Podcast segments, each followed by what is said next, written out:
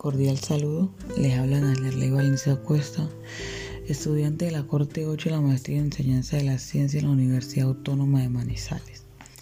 En este tercer episodio y último narrativo acerca del pensamiento crítico, hablaremos de la relación entre el modelo teórico con el cual nos identificamos y la propuesta de investigación que se pretende realizar.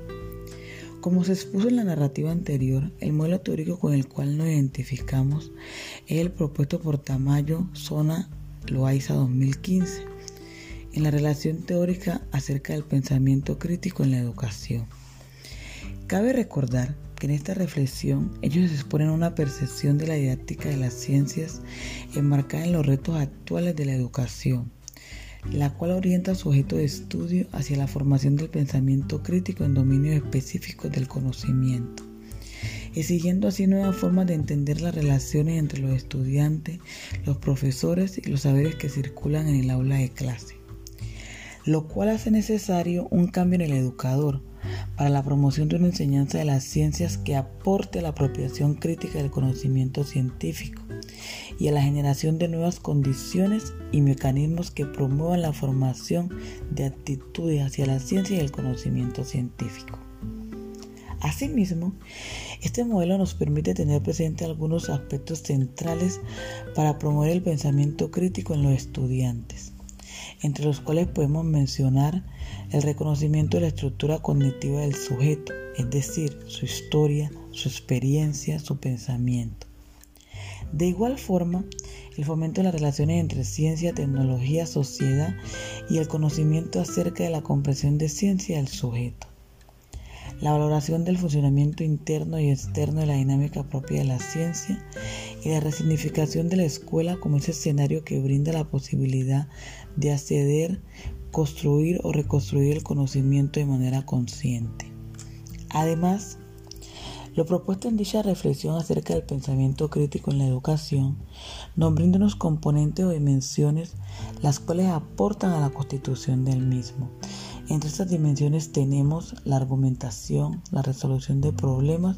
y la metacondición. A la luz del proyecto de investigación que se propone sobre las implicaciones del uso de analogías en el aprendizaje de los cambios de estado de la materia, el cual surge a partir de la identificación de la dificultad que presentan los estudiantes al buscar establecer esa relación entre los conceptos y procesos de ciencia escolar con los que desarrollan en su cotidianidad. Ellos se cuestionan cómo utilizarán esos conceptos abordados.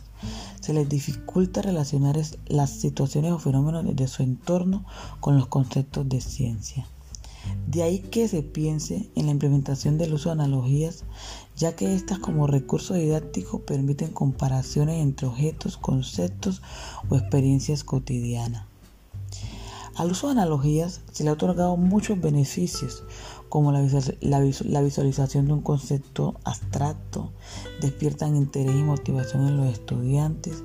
favorecen la comprensión, la creatividad en la adquisición de nuevos conceptos, generando nuevas ideas desde razonamiento para dar solución a situaciones problemas,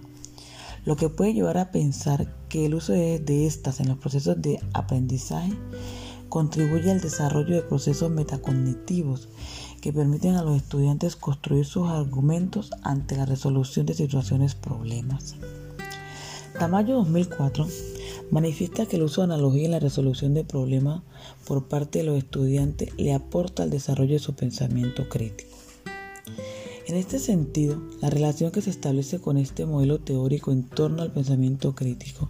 y la propuesta de investigación que se propone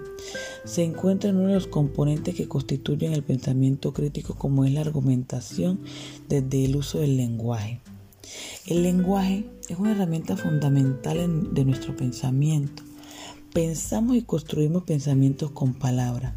Este es mucho más que una mera colección de palabras. Conocer el lenguaje implica conocer sus reglas, sus significados, su forma, su estructura, su contexto. También incluye la posibilidad de contar con un vocabulario amplio que permita al joven pensador expresarse con precisión y comprender con claridad. Desde esta perspectiva, el uso de analogías se considera como una herramienta valiosa para que los estudiantes alcancen evolución conceptual, ya que éstas facilitan la comprensión de conceptos abstractos por comparación con el mundo real, permitiendo que el estudiante realice esa transición del lenguaje cotidiano al lenguaje científico. La argumentación sin lugar a duda exige fluidez en el manejo del lenguaje, de las palabras que lo conforman y de sus reglas de construcción, lo cual involucra procesos cognitivos, interactivos y dialógicos en torno a temas específicos y en el marco de contextos institucionales y, y culturales determinados. Así concluye esta serie de narrativas acerca del pensamiento crítico, las cuales nos invitan como docentes que fortalezcamos cada día más el desarrollo del mismo en nuestros estudiantes. Les habló Nasli Valencia, agradezco su atención, bendiciones para todos.